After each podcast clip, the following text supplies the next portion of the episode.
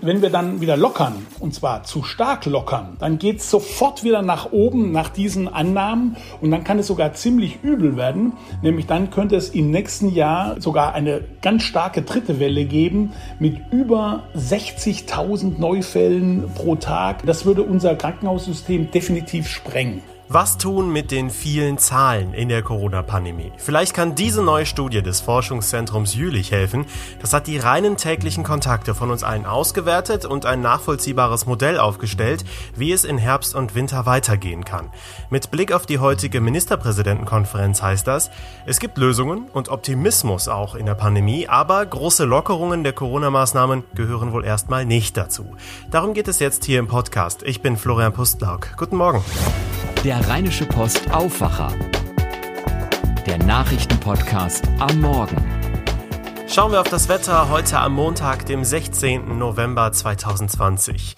Nach einem meist freundlichen Wochenende geht es deutlich grauer in die neue Woche. Viele Wolken sind mit dabei, es kann auch immer wieder regnen und es wird etwas kühler als am Wochenende, 9 bis 12 Grad noch in der Spitze. Dazu bleibt es weiter windig. Heute kommt stellenweise nochmal die Sonne auch etwas durch. Morgen wird es dann nochmal herbstlicher, es kommt dann auch noch teilweise dichter Nebel dazu. Heute ist es also wieder soweit. Die Ministerpräsidenten der Länder und Kanzlerin Merkel sprechen über die aktuelle Lage in der Corona-Pandemie. Der sogenannte Teil-Lockdown dauert ja offiziell noch bis Ende des Monats, aber bei den weiter hohen Neuinfektionen ist klar, das wird uns noch deutlich länger beschäftigen. Die Zahlen sind dabei entscheidend. Darüber spreche ich jetzt mit dem Leiter des Politikressorts der Rheinischen Post, Martin Kessler. Guten Tag. Guten Tag, Herr Pustlau. Ja, was können Sie zu den aktuellen Zahlen sagen? Ich habe mal äh, nachgeschaut. Äh, am Sonntagmorgen wurden zum Beispiel 16.947 neue Infektionen gemeldet vom Robert-Koch-Institut für ganz Deutschland.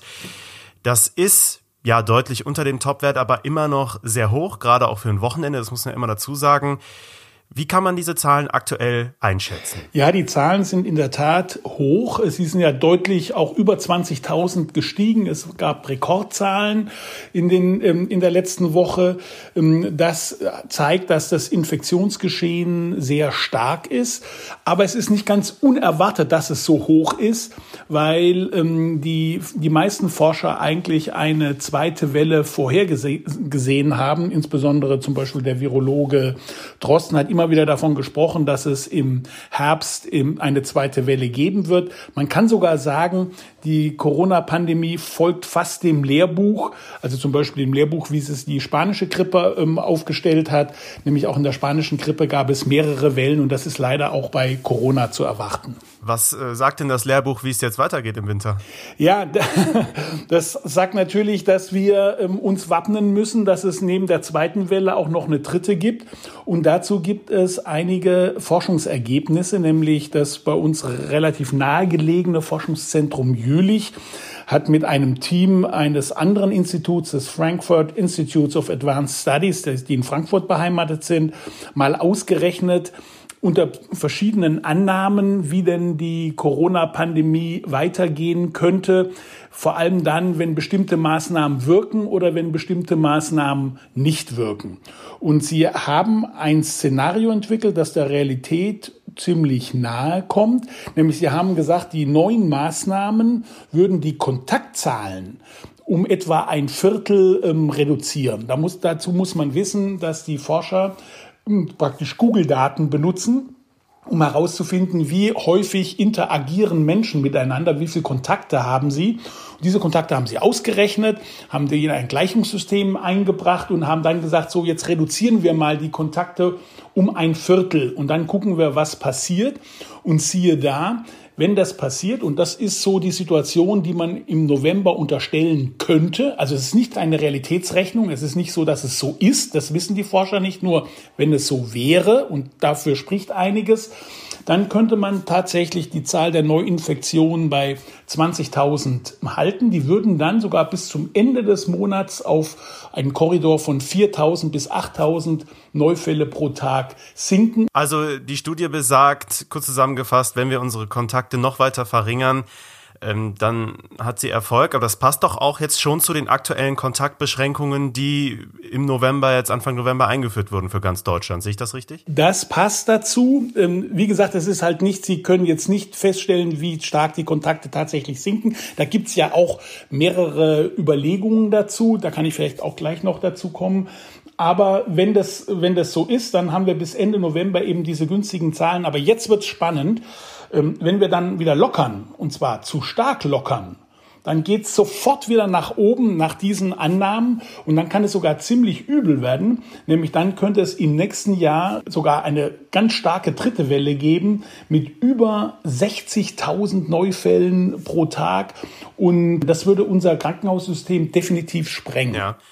Dann nennen Sie doch mal die Möglichkeiten, die in der Studie zum Beispiel aufgeführt werden. Die Forscher empfehlen nichts, sie rechnen nur. Ne? Sie sagen nur, wenn wir, wenn die Politik jetzt die Maßnahmen nicht zu stark lockert und wenn sie nochmal einen Lockdown um Weihnachten herum macht, also einen milderen Lockdown, also wo eben, sag mal, Restaurants und so weiter geschlossen bleiben, wo es halt nicht das klassische Weihnachtsfest gibt und vielleicht im Januar auch etwas, dann könnten wir uns so praktisch bis, ähm, bis ins Frühjahr hinüber retten.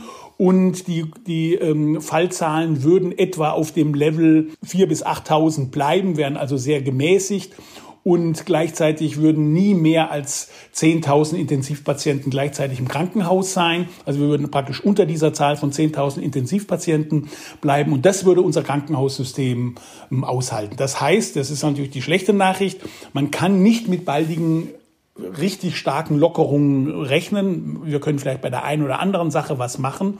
Und in diese Richtung geht ja auch so ein bisschen die Geschichte bei der Ministerpräsidentenkonferenz, dass die natürlich sagen, ähm, und auch das, was der Wirtschaftsminister Peter Altmaier gesagt hat, ähm, dass wir mit Maßnahmen, Einschränkungen noch bis weit ins neue Jahr rechnen müssen. Ja, also das, was man jetzt zuletzt gehört hat, Sie sprechen es ja schon an, dieser sogenannte Teil-Lockdown, diese verschärften Maßnahmen, die seit Anfang November gelten, die gelten ja offiziell noch bis Ende November, aber da dürfen wir jetzt äh, uns nicht von täuschen lassen, dass das noch deutlich länger so gehen wird. Auch in diesem Umfang wie aktuell. Stichwort Restaurants zum Beispiel.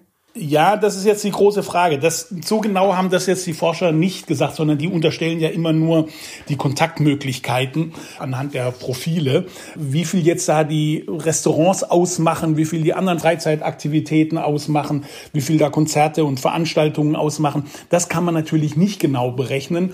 Sie sagen nur, okay, man kann ein bisschen lockern, aber nicht zu viel. Wenn man ein bisschen lockert, kann man in dem Modell bleiben, kann man natürlich das Krankenhaussystem weiterhin so halten, dass es nicht überfordert wird. Und ähm, jetzt ist natürlich die Kunst der Politik zu schauen, wie geht sie vor, wo lockert sie. Es kann natürlich sein, dass wenn sie zu stark lockert, dass sie das dann auch wieder zurücknehmen muss. Ja, dann blicken wir nochmal genauer auf die nächste MPK, wie sie heißt, die, die Konferenz der Ministerpräsidenten der Länder und Kanzlerin Merkel, können wir ja auch gerne Corona-Gipfel nennen. Was erwartet uns da jetzt? Ja, also nach, nach allem, was die Ministerpräsidenten bisher haben verlauten lassen, auf keinen Fall irgendwelche Lockerungen. Das verbietet sich auch angesichts der Zahlen, die wir ganz am Anfang genannt haben. Wenn wir praktisch bei Neufällen in Höhe von 20.000 sind, das war eine Zahl, die wohlgemerkt die Kanzlerin bei einem bei der Vermeidung eines Lockdowns für Weihnachten erwartet hat. Die haben wir jetzt schon. Ähm, und deswegen ist das wohl auszuschließen, dass es zu Lockerungen kommen wird. Sie werden wahrscheinlich auch etwas zurückhaltend sein, was jetzt die Zeit nach dem November ähm, betrifft. Aber vielleicht werden Sie schon so einige Indikationen geben, dass Sie sagen, also wir müssen weiter mit den Einschränkungen rechnen, weil ja die, das ist ja nicht nur das, was das Forschungszentrum Jülich errechnet hat. Auch die anderen haben ja auch viele andere Institutionen ähnliche Simulationsrechnungen aufgemacht. Ich denke an Max-Planck-Institut, ich denke an, an, an die Helmholtz-Gesellschaft, an die Leopoldina und so weiter. Und die kommen alle zu ähnlichen Ergebnissen. Das heißt, die Ministerpräsidenten und die Kanzlerin kommen gar nicht drum herum zu sagen, dass die Einschränkungen bleiben werden. Mit welchen Einstellungen wird auch NRW-Ministerpräsident Armin Laschet in diese Runde gehen? Schauen wir natürlich auf NRW, da sind sehr, sehr viele dunkelrote Flecken, also sehr, sehr viele Regionen, wo die Sieben-Tage-Inzidenz sogar im dreistelligen Bereich liegt. Also NRW ist daneben Bayern sicherlich das Bundesland, wo es aktuell die größten Anführungsstrichen Probleme Probleme gibt. Wie geht Laschet jetzt in das Gespräch? Weil gerade wenn wir die Schuldiskussion, die zuletzt auch im Landtag stattgefunden hat, beobachten, gibt es ja auch innerhalb NRWs schon einige Diskussionen noch, die noch nicht ganz geklärt sind. Ja, das ist völlig richtig. Laschet hat sich noch nicht so ganz eindeutig erklärt. Das zeigt auch ein bisschen sein Dilemma. Er ist ja angetreten als der Lockerer also als der, derjenige, der gelockert hat auch und aus dafür eintrat, auch bei der Ministerpräsidentenkonferenz, die Maßnahmen zu lockern. Ähm, er hat jetzt gesehen, dass das in Teilen auch etwas voreilig ähm, war und ist jetzt viel, viel vorsichtiger geworden. Ich vermute, dass er auf die, auf die Mehrheitslinie oder auf die große Linie der Ministerpräsidenten und auch der Kanzlerin einschwenkt, die sagen, jetzt im Augenblick ist nicht dran zu denken, dass wir jetzt schon im November lockern können und dann im Dezember allenfalls sehr vorsichtig. Und auch bei Weihnachten müssen wir uns darauf einstellen, dass wir Weihnachten diesmal nicht so feiern können, wie, wie wir es sonst feiern. Zum Abschluss bleibt natürlich äh, noch die Frage, wie die Bevölkerung darauf reagieren könnte, dass ja, die, diese verschärften Maßnahmen noch deutlich länger andauern werden, noch deutlich über Ende November hinaus. Wie ist das nachvollziehbar zu gestalten? Was muss die Politik da jetzt machen, damit die Akzeptanz bei diesen Maßnahmen bleibt? Ähm, gerade wenn man sich die Demonstrationen anguckt, die natürlich bundesweit wieder zugenommen haben in den letzten Wochen. Ja, ja, die Wissenschaftler sagen auch, dass es eine Corona-Müdigkeit gibt. Die Menschen sehen es irgendwie nicht mehr ein, dass sie sich immer ständig einschränken sollen, dass sie sich nicht mehr treffen können wie, wie bisher, dass die Restaurants wieder zumachen und so weiter.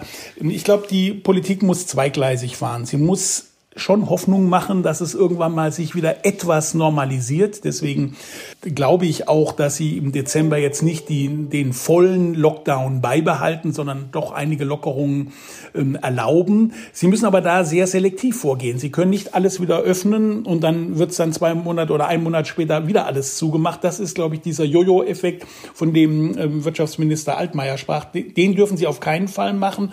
Aber Sie müssen vielleicht ein bisschen denen entgegenkommen, die sagen, jetzt reicht's eigentlich mit diesen äh, Lockdown-Maßnahmen. Auf der anderen Seite ähm, müssen sie trotzdem darauf achten, und das gebietet der Lebensschutz, es gebietet auch der Schutz der älteren ähm, Bevölkerung, der vulnerablen Gruppen, der verletzlichen Gruppen, dass man weiterhin darauf achtet, ähm, dass ähm, die Maßnahmen so bleiben, dass das Infektionsgeschehen nicht außer Kontrolle gerät. Und das müssen sie erklären. Da müssen sie eine Kommunikationsstrategie die ähm, entwickeln. Da müssen sie reden, reden, reden. Also man kann in dieser Krise eher, äh, es ist vielleicht besser, zu viel zu reden, als zu wenig zu reden. Sie müssen Akzeptanz ähm, erzeugen und halt auch sagen, dass es eine große solidarische Leistung ist, die wir jetzt alle gemeinsam erbringen. Wir sind auf jeden Fall gespannt. Vielen Dank, Martin Kessler. Ja, vielen Dank, Herr Buslau. Das könnte für euch heute auch noch spannend werden. In Herne beginnt heute der gestaffelte Unterricht an den Schulen. Für die Klassen 5 bis 10 beginnt der Unterricht also verteilt zwischen 7.45 Uhr und 8.45 Uhr. Das Ziel ist es, dass die Schüler verteilt zu den Schulen kommen und nicht alle auf einmal. Herne ist die erste Stadt in NRW, die dieses Modell eingeführt hat. Die Ermittlungen nach dem Tod einer Autofahrerin auf der A3 in Köln gehen heute weiter.